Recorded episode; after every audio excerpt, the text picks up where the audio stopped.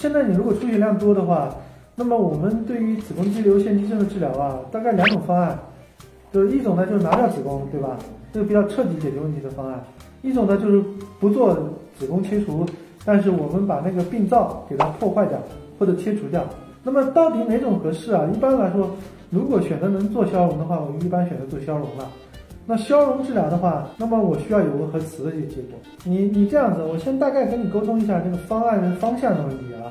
因为你现在有大出血，所以治疗是一定要治疗的的，对吧？已经刮过一次宫了，对吧？那么我们现在来说呢，我第一个我先了解你现在有没有贫血？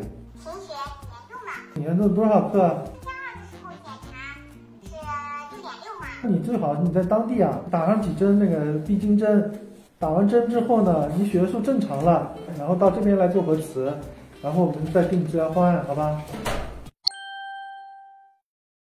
抖音。